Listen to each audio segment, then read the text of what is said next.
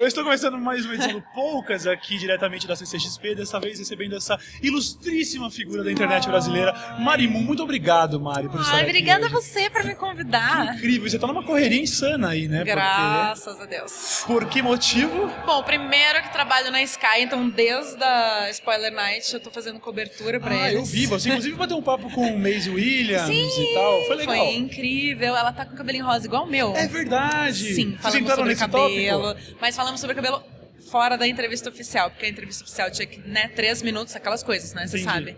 Você tem três minutos! Só pode fazer as perguntas que já foram autorizadas pela equipe! Não pode sair da pauta! É uma coisa meio tensa, na verdade. Caramba, eu não sabia que o negócio ia É. até essa extensão. Eu achei que tinha, teria um pouco mais de liberdade, até porque você. Ah, adoraria, mas é que como é muita gente numa fila, né, num horário assim, aí tem que sair naquele tempo, é meio estressante.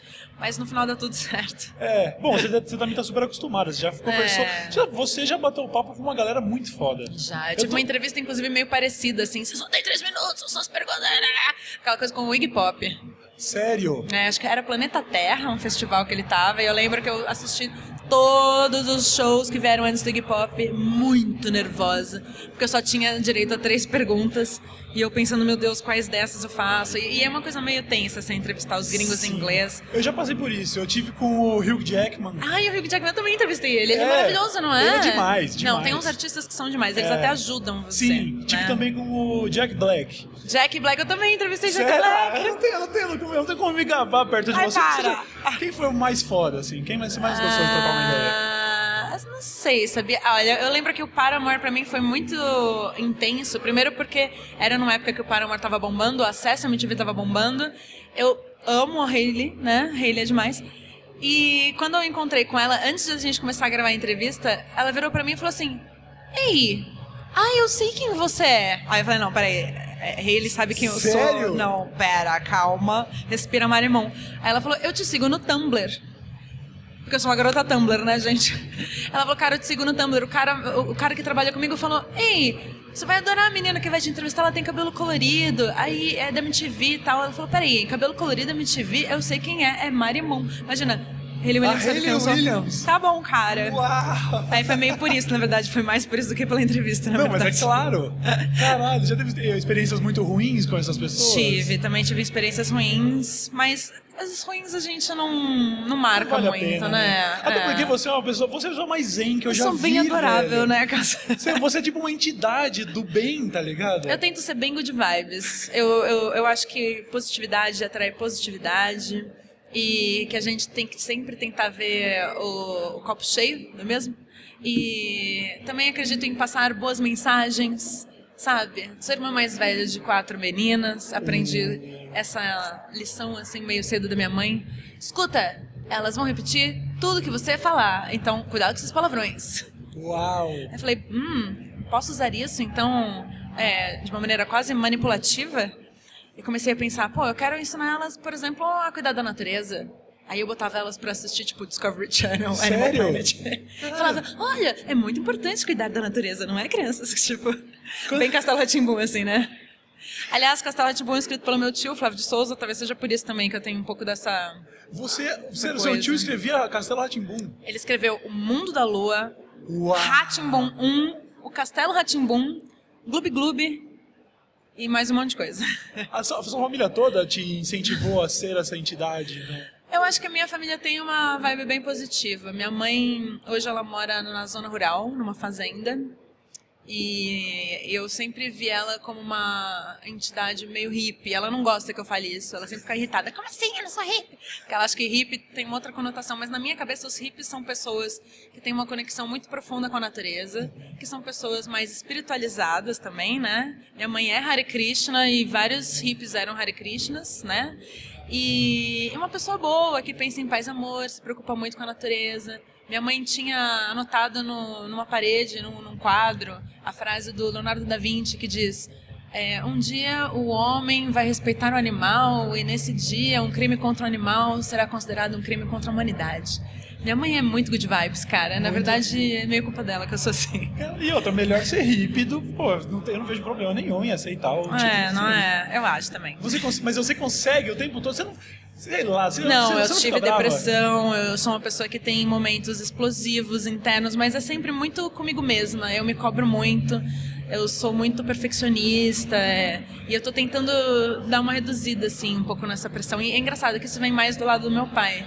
Meu pai é uma pessoa assim, ele se cobra bastante, ele é perfeccionista, ele perdeu o pai dele muito cedo. Então ele teve que ajudar a botar dinheiro em casa, sustentar a família. Eu também vim meio cedo, então, tipo, meu pai é uma pessoa que tem referências também muito fodas, então ele trabalha com projetos para varejo, então ele sempre viajou para gringa, então as referências são sempre tipo quem é o melhor do rolê.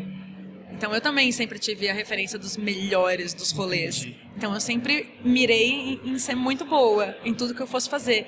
O que fez com que o meu trabalho para Disney como dubladora fosse muito tenso também, né? Porque, pô, ser uma princesa da Disney é tipo o sonho de acho que todas as garotas do planeta, né? Eu, eu- sou meio. Eu tava meio avoado, eu não tinha parado pra reparar que a sua personagem é uma princesa. Ela é uma princesa. Não, e ela é princesa do Reino Doce, do mundo dos videogames. E o jogo dela é, tipo, inspirado no, no joguinho do Mario Kart, né? Sim, é total. muito inspirado. Cara, eu adoro o Detona Ralph. também. E agora, então, esse é outro motivo pra você estar aqui. Você tá fazendo o lançamento de Wi-Fi. Wi-Fi Ralph. Que é a continuação da história. Passam-se seis anos, eu acho.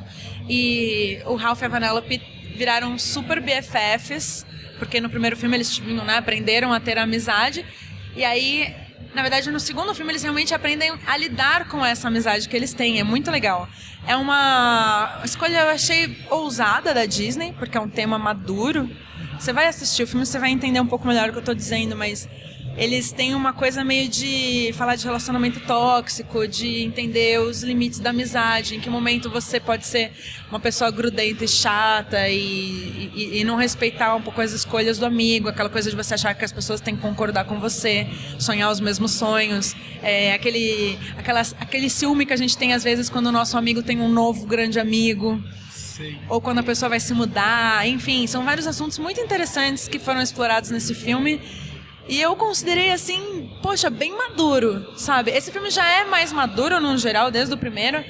Acho que até por ter o Rich Moore como diretor, que é o cara que chegou a dirigir muitos episódios dos Simpsons. Oh, não sabia. Então ele já trouxe pra animação um viés mais adultinho, assim Certo. E- Mais ácido ou não? mais ácido, tem umas piadas assim que são mais pros pais do que pros filhos, Aham. Mais pra gente, né? Sim. E eu sinto que esse filme todo mundo tá dizendo que é mais legal ainda do que o primeiro. E eu acho também porque o primeiro ele é mais focado em game. E game é um nicho menor do que internet. Hoje em dia todo mundo tá na internet. Né? O povo fala, ah, você que é da internet. Fala, mas quem não é, não é mesmo? Não é? Ninguém Somos mais entra todos. na internet. A gente, é, é, a gente a gente é está da internet. na internet. A gente é, exatamente. Então acho que isso toca muito mais gente, né? Então é, a quantidade de referência que tem nesse filme, sabe? Os easter eggs, todos os crossovers, né? Porque tem tipo. Tem uma hora que eles vão pro site da Disney. Porque a história é, o brinquedo da Vanellope quebra, e aí eles precisam comprar uma peça. E aí eles descobrem que no eBay vende. E aí eles vão procurar o eBay. Aí a Vanellope vai parar no site da Disney. No site da Disney, ela encontra tudo que é do universo Disney, que vai desde Star Wars até Pixar, passando por é, Caco, Sapo, e os Muppets e os é, heróis da Marvel e, sabe, tipo, é uma coisa muito louca, é um momento muito mágico. Que incrível. Todo mundo pira. Agora na apresentação que foi às 10h30, a galera gritava, tipo, ah! E eu gritava e chorava, porque eu Mas é muito legal, porque a gente, a gente consegue. Eu acho que é uma característica, inclusive, recorrente de todas essas obras novas de animação da Disney. É isso que você falou de. Eles escolhem temas que conversam com a galera Exato. adulta, mas que também conseguem conversar com as crianças, e a gente vai. É, eu, principalmente, que já represento o lado mais do tipo ogrão, a gente vai pro cinema sem a menor sensação de. Ah, vou lá ver o filme de criança. É, tal. esse não, filme não é pra mim, né? Não, é pra todos nós. É pra muito todos nós. incrível. O Walt Disney, bem lá no começo, né? Ele dizia que ele queria fazer tanto os parques quanto os filmes pra família curtir junta, porque ele sentia que não tinha muita coisa pra você fazer junto com a família. Ou era coisa de criança ou era coisa de adulto. Então ele trouxe essa ideia e é claro que todas as pessoas que vieram trabalhar na Disney levaram esse lema muito sério. Então até hoje você tem isso como foco, né? A gente quer que todo mundo esteja ali junto. E aí eu acho isso irado. Você acha que a sua presença no- no- nessa série, ela também se deve ao fato de que você é muito assim também? Consegue conversar com todo mundo? Porque é, de certa forma. Não, não só Você é, consegue, como você aborda... foi um foco meu. Eu, eu de realmente conseguir É, eu racionei isso. Pra mim foi uma coisa que eu pensei. Eu pensei, cara, é, muita gente tem público-alvo.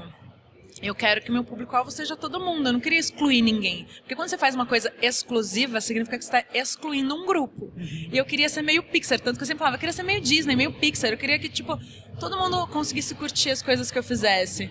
Então eu sempre tentei meio que trabalhar nesse sentido. Aham. Eu não sei se a Disney me chamou por isso, mas acho que até mais por eu ser mais fofa, doce, né? Que nem a Vanellope.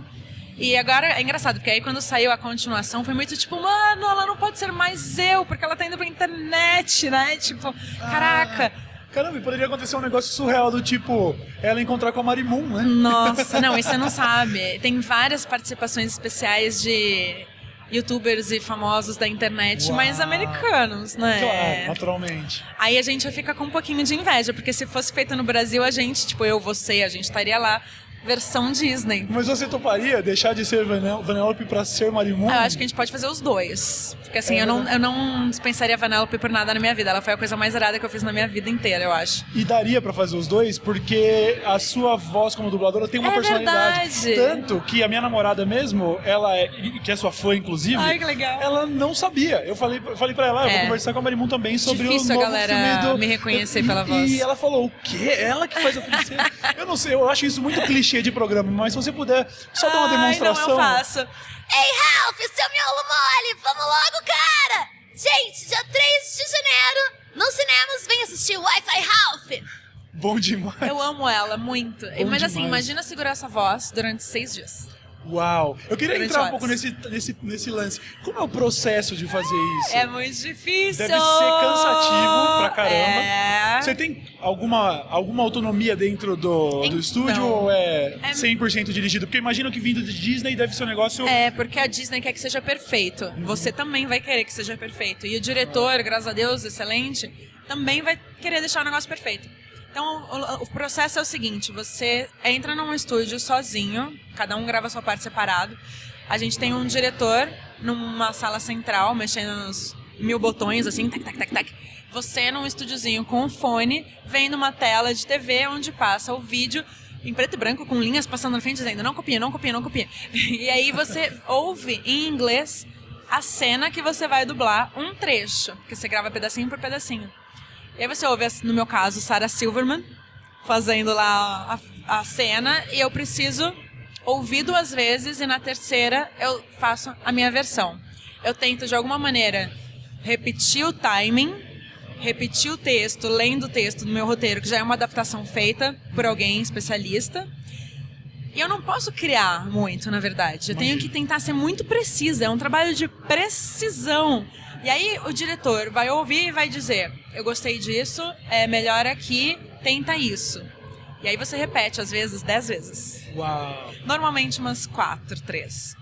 Eu especificamente falei pro diretor, eu falei, olha, é, eu sei que a gente tem contrato aqui, a gente fala, né, tantas horas, tantos dias, e eu sei que tem até uma limitação de agenda, mas eu quero que seja perfeito! Entendi. Então se eu precisar fazer mil vezes, por favor, me pede, que eu quero que saia muito bom. Porque, na verdade, não tem como a gente acertar de primeira. A gente, por mais que, sei lá, eu tenha feito um pouco de atuação, estudei e tal, é, não sou dubladora, então eu não vou nunca acertar nem na segunda direito, sabe? É muito difícil. E Então sem, você du- tem que sem se dúvida acertou muito. Você acertou demais. Não, é. E- e Mas eu- você, você, acha, você acha que a intenção da, da Disney da direção nesse momento em que você tá lá é de tentar que seja uma tradução da personalidade da Sarah Silverman ou você acha que porque ela ela tem uma vibe mais de humor e tudo mais eu imagino que ah, talvez intencionalmente ou não acabe rolando uma pequena diferença de interpretação Rola. de como é o personagem porque aqui no Brasil ela é a Marimun é. quer dizer é- você não é a Marimun ali é, obviamente mas como ver o Shrek sendo feito pelo Bussunda É. você acaba resgatando um pouco da personagem. Você acha que a sua intenção e da direção é de ser mais Sarah Silverman possível ou é uma versão brasileira da princesa? A verdade é que os diretores são muito sinceros nesse momento. Eles sabem que você tem limitações e que se te chamaram, te chamaram. É, mas eu não E- teve limite. Eu não tô rasgando cedo à É. toa. Realmente, o negócio ficou 100%. Ai, assim. graças a Deus. É verdade. Na verdade, assim, é, a voz da Sarah Silverman tem bastante diferença da minha voz. E eu não tive assim, tipo, ah, vamos tentar aqui umas 27 opções de vozes. Não. Foi tipo, já senta e já vai lá gravar. Entendi. E, e eu fiz o que eu pude, assim. Eu tentei fazer um pouco rasgado, porque ela tem essa voz um pouco rasgada porque ela fuma, né, eu acho. E, e tentei fazer uma coisa ao mesmo tempo doce, né? Meio criança. Saiu muito mais fofo do que o dela. A minha voz é muito mais fofinha. Se você ouvir depois, comparando os dois, é bizarro o quanto o meu é muito mais fofinho. E os diretores chegaram a comentar, ah, se der pra ela ficar um pouquinho mais ácida, assim, pouco na voz. fofa, eles mas eu acharam? não. Eu fui dentro da minha- das minhas possibilidades. E no final eles gostaram. E eu até conversei com os diretores, eu fui lá pra Nova York recentemente pra Comic Con. E eu conheci os dois diretores que são Oscar winners, meu amor. Uau. E eles são demais. Eles ganharam, na verdade, o Oscar pelos Utopia. Uhum. E eles comentaram que eles gostaram muito da minha voz, que eu fiz super bem e tal. E você sabe que tem uma cena que eu canto, né? Você cantou no filme? Você tinha background assim, já cantava? Cara, eu fiz um musical em 2012, mas eu não tinha nenhuma cena minha. Mas eu cantava, né? Só que assim, eu não cantava muito bem. Então, por mais que eu tivesse feito várias aulas de canto e tal, chegava várias horas do musical que eu, tipo, dublava. Porque, tipo, era o grupo cantando, eu vou atrapalhar, sabe? Aí era ficar quieta. Mas o processo de cantar dentro do filme é mesmo desse no estúdio, com a mesma direção? ou Tudo ou tem um arranjo Foi diferente? um outro diretor, que é um diretor específico de- das cenas cantadas. Aham. E ele foi passando comigo, a gente fez algumas vezes e finalizou e eu fiquei impressionada, porque, não sei, eu canto no chuveiro, né? Aquela coisa, mas não é a mesma coisa que cantar no filme da Disney vai ficar eternizado ali com a sua voz e todo mundo depois vai ouvir e talvez critique bastante. Então eu fiquei, assim, bem apreensiva. Mas no final deu tudo certo, Rolou. a galera até bateu palma hoje, eu fiquei, nossa, Oh, graças a Deus, eu fiquei meio assim, sabe? No final, meu Deus do céu, será que o povo vai gostar? Ai, será que eu desafinei essa parte? É claro que hoje em dia tem Melodyne, que é o novo autotune. Sim, o um autotune jeitinho sutil, também, né, né? pessoal? Que é o que o pessoal, inclusive dos programas de auditório americanos, tipo American Idol, na Até pós, eles usam, né? tem gente usando Melodyne até na gravação ao vivo. poxa então você, vida. tá, você passou Então tá tranquila. tudo bem, né? Sim. E eu acho, e eu acho legal que tenha é, tido a sua personalidade que deixou mais fofo e tudo mais, porque muitas vezes, isso acontece, acho que com frequência em animações, a gente vai acabar preferindo o dublado porque a personalidade do dublado é mais legal. É, e tem uns memes e umas piadas que são mais nossas. Porque tem uma coisa meio chata às vezes. Porque quando o filme vem de lá, ele vem com piadas que funcionam nos Estados Unidos. Sim. Tem várias piadas que não funcionam em português. E aí, meu, cabe a galera da tradução lá resolver como é que vai adaptar aquilo ali. E às vezes até a gente dá umas sugestões, fala, ah, e se a gente colocasse tal palavra? Ah, eu sei tal meme, vamos colocar. Aí Ah, você contribuiu também com É, eu não lembro, eu acho que eu sugeri, tipo, sei lá, umas três palavras. seu Que eu falei, ah, isso é um meme bom. Nem Legal. lembro mais o que, que era. Legal, você contribuiu com o seu conhecimento É bom, vasto né, gente? de ser uma pessoa que tá. Entende? Se fosse traduzir pra tempos de vida real, você tá na internet há 68 anos, mais ou menos. certo? Como é o tempo da internet? Como a gente conta? Tipo, cachorro, né? Que É, tem uma não, vida mais coisa. Como é que é? Eu acho que é. Eu não sei se a gente estabeleceu, mas eu diria 4 pra 1 no mínimo. É, você acha, Então você né? estaria há mais ou menos uns 60 tá, anos tá, na internet. Aceito. E Legal. você? Eu estaria há mais ou menos uns 45 só. Sério? Você demorou mais tempo do que eu? Pra começar a produzir, assim, e começar a ser visto, sim, você. Qual foi a sua primeira experiência com a internet, você lembra? Minha primeira experiência com a internet, além de, de jogar RPG no chat do UOL, Nossa, eu também. Eu lembro do CD da UOL. Foi, É eu lembro dessa conexão. Foi, tipo, o primeiro momento pra mim. Juro pra vocês, não é merch isso aqui. Mas é a primeira vez que eu entrei na internet. Esse desenho da UOL, cara. Cara, e- e... foi meio mágico, sabe? Você botando o negócio. Taram, eu vou entrar na internet, Uau, cara. eu estou entrando no universo É, e a cena E- que ela entra na internet é exatamente o que eu senti quando entrei na internet. Olha cara. aí, ó, eu não, tinha, eu não tinha nenhum comprometimento com a galera pra chamar o assunto de UOL aqui, tá? Só pra deixar claro. Aconteceu porque realmente eu comecei batendo papo no chat. Eu usava o 10 a 15 por idade. 10 a 15, então faz muito tempo. Nossa. E, e jogava RPG. Mas aí eu comecei, minha primeira experiência foi subindo vídeo pro YouTube em 2006. Cara, vídeos experimentais e tal. sério? Acho que dei um vídeo em dezembro de Você 2005. não chegou a ter blog, então, antes? Não, eu tive fotolog da minha banda Você usava. Mirk? Usava Mirk. Ah, tá. Usava o Mirk. E, mas assim, eu só fui ser reconhecido por qualquer coisa quando comecei a falar merda no YouTube engraçado. mesmo. Surreal, né? Você, você, você, ao longo desses 60 anos de internet, você não me parece ter o seu tipo de gente que sofreu muito com hate, mas. Ah, meu amor, peraí. Sério? Quando eu abri o Fotolog, sabe o que, que abriu na sequência? Ah. O Anti-Marimon. Você tá zoando. Eu tinha um anti-Marimun, meu amor. E aí, rapidamente, fui parar onde? Na Deciclopédia. Porque quem era famoso ia parar na Eu Deciclopédia, tenho, né? eu, não- eu até hoje, uma frustração, também? aliás, denúncia aqui, usando essa plataforma aqui pra fazer essa denúncia.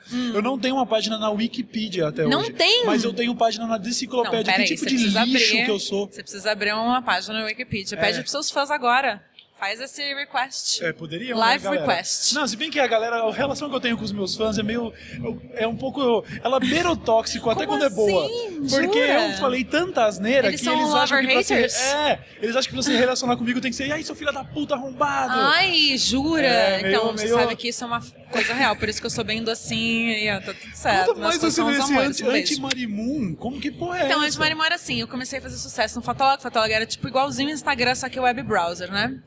Então eu postava as minhas fotos e eu comecei a sonhar com o que, que eu vou trabalhar com, né, quando eu for ter um emprego. E aí eu comecei a pensar em direção de arte, direção de fotografia, né, direção de moda para fotografia e comecei a explorar isso nas fotos como realmente mais como uma experiência do que pensando em virar uma celebridade da internet, né? Certo. E aí eu fazia umas coisas mais criativas e o cara repetia todas as minhas fotos com uma peruca de cabelo vermelho, que na época meu cabelo era bem vermelho.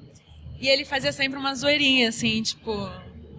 Sei lá, igual, só que com uma legenda zoando, assim. Eu achava ainda que seria algum anônimo fazendo um lance meio de flame, assim, de tipo, só te xingando. Não, era um cara. Ele se dava ao trabalho de repetir minhas fotos. Você sabe o paradeiro desse cara hoje? Eu sei que ele era do sul, mas eu não sei o que aconteceu com ele. Mas de qualquer maneira, sabe que no fundo isso me ajudou, que é uma coisa que é engraçada, né?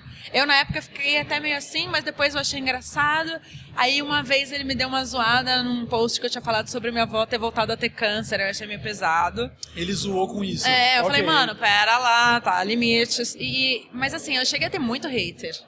Porque na época que eu comecei com a internet, o lance do hater era muito mais suave, porque era muito mais fácil você ser anônimo.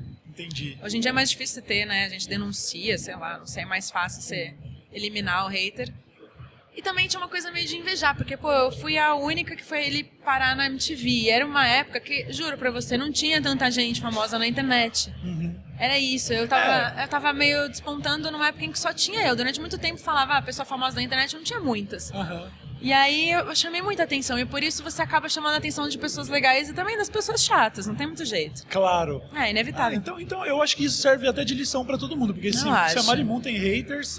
Não, mas não é verdade? Mas hoje em dia é engraçado, que hoje em dia eu não tenho haters. Na época do ele não, eu ganhei uns. Ah, mas aí eu eliminei rapidamente. Naturalmente. Mas isso, isso eu sempre chamei de controle de qualidade. não Isso tem a ver foi o que eu pensei também. Sabe, é isso. Se Porque tem um não monte de gente que te segue, mas te segue por quê também? Né? Às vezes atrapalha o seu algoritmo. Sim. Não é? É surreal. Atrapalha o engajamento, cara. Você viu, você viu a nova ferramenta do YouTube que você pode fazer uma premiere do seu vídeo? Ai, como funciona isso? Eu vi a chamada, mas não testei. É, você pode soltar o, o vídeo para ser meio que transmitido ao vivo pela primeira vez, mas ele é uma gravação, entendeu? É só para você poder fazer a estreia do vídeo e todo mundo, Ah. sabe? E quando eu faço o premiere do meu vídeo, antes dele, antes de tocar o primeiro segundo, ele já tá com tipo 150 dislikes, sacou? Ai, é a galera do hate watch chateado. mesmo. A galera E como você leva isso, Cauê? Conta Olha, pra gente. Eu, eu vou te falar que teve, foi um processo para aprender a li- lidar com isso, mas não é como se eu não tivesse, de certa forma, até procurado, porque, como eu disse, eu sempre falei muita bosta, sacou? Então, é, eu, eu sinto que, com exceção do PC Siqueira, que é um cara que, sei lá, ele. A gente ama. Ele acorda de manhã, vai tomar um café, ele abre o armário cai um hater, sacou? Tipo, o Nossa, cara- que difícil. É, o negócio dele é complicado. Mas com exceção dele, eu posso me gabar, assim. Eu não, não sou tão antigo, É. mas eu acumulei uma galera aí, sem dúvida. Mas me diz uma coisa, isso fez com que você é, mudasse seu comportamento ou seu conteúdo? Olha, eu acho que o Cauê de dois anos atrás ainda diria que não. E queria, ia querer manter a imagem de durão e falar, imagina. Tá, tá, tá. Mas é, eu passei pelo efeito de burnout de maneira séria, assim. eu, né? A internet entrou na minha cabeça em alguns momentos. Eu passei por um linchamento virtual, né? Coisa de seis meses atrás, porque, porque desenterraram tweets antigos meus, onde eu tinha feito Nossa, comentários amigo, não absurdos. acompanhei. Ainda bem, muito, é, talvez só por você esteja aqui ainda, senão você estaria horrorizado e não teria Ai, vindo. para, não, mas é sério. Era um, era um conteúdo completamente absurdo e eu acho que, de certa forma, mereci, porém. Você sentiu que esse tapa na cara te fez sentido? Olha, eu diria, eu diria que usar o termo tapa na cara é um eufemismo muito grande. tapa entendi. na cara eu tomei no meu primeiro dislike. Ah, a primeira vez que me fala, a primeira ameaça de morte talvez tenha sido um tapa na cara. Ui! O que aconteceu comigo seis meses atrás foi. Ah, sabe como as pessoas agora estão começando a julgar, por exemplo, alguns crimes virtuais, por exemplo, o estupro virtual, onde você convence a menina a te mandar nudes com chantagens e tal. Nossa, nesse essas, grau? é, essas pessoas, elas estão sendo presas hoje como estupradores. Certo. O estupro virtual passa a ser considerado como estupro real, entendeu? O linchamento virtual, de certa forma, pro psicológico, ele é como um linchamento de verdade, tá? É assim, de verdade. isso é fato. Você abrir a DM do seu Instagram e dar um, a- um atualizar e tem mais, mais 350 pessoas que- falando, te chamando de todos os nomes. E você fala, caralho, o meu nome esse dia ele entrou nos trending topics do Twitter. Jura, Só de gente me xingando. Então, assim, eu não tenho a capacidade de ser dissimulado e te dizer, ah, não, hater? Imagina, não. Água mole em pedra dura, sabe? Eu diria que eu sou um dos caras que mais sabe lidar. E que outras pessoas no meu lugar, passando pelo que eu passei, Talvez não é, aguentassem. teve uma, uma atriz americana ano passado que se suicidou, né? Nossa. Uma atriz pornô. Mas isso é muito sério. Inclusive, o tema do bullying virtual, ele, se- ele passa pelo filme também. Ah, que Ele legal. é mencionado. Que. O que é muito interessante porque é, tem muitas crianças entrando na internet hoje em dia. Muitas. E, e esse assunto é mal falado ainda, eu acho. É claro que a gente sempre tem aquela sensação, nó- nós somos os primeiros da internet, então a gente está vencendo os primeiros problemas, as primeiras crises, as primeiras oportunidades, os primeiros tudo.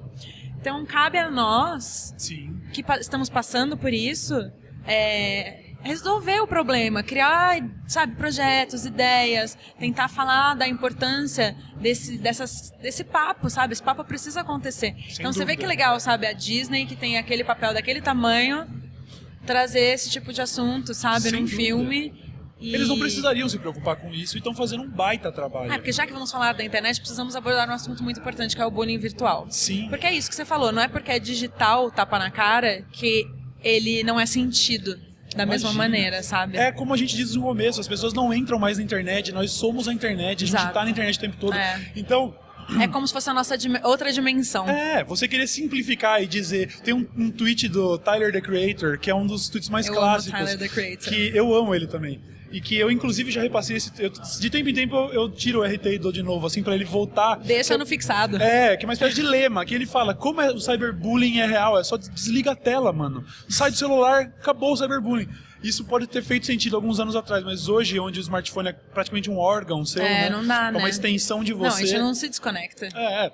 Você falar... Se alguém você... perguntar quantas horas a gente passa conectada. Não, é eu lembro que isso, isso no começo era uma pergunta que me faziam muito em entrevistas.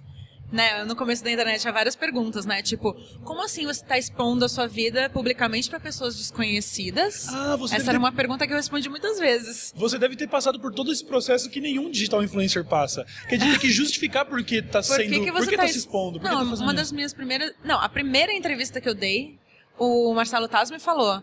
é, Por que, que você tá publicando coisas da sua vida como se você fosse uma celebridade? Você se considera uma celebridade? Caramba, pa- pass- passaram-se os anos, E a gente já teve estamos 18 nós. edições do Big Brother que formou 300 celebridades que nunca fizeram absolutamente porra e a gente nenhuma. aqui fazendo várias E coisas, você sabe? um monte de coisa. Poxa Um monte de coisa que eu quero, inclusive, por favor, que você venha pro meu programa Ah, de legal, verdade, não uma versão correria. Mas eu adorei essa versão aquara... a- Mas é legal, né? O lance todo do Tô aquário, a galera podendo aqui. interagir.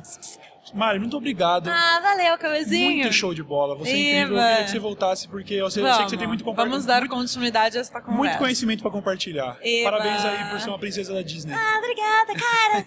Me segue aí, galera. Arroba Marimum. Valeu. Beijo.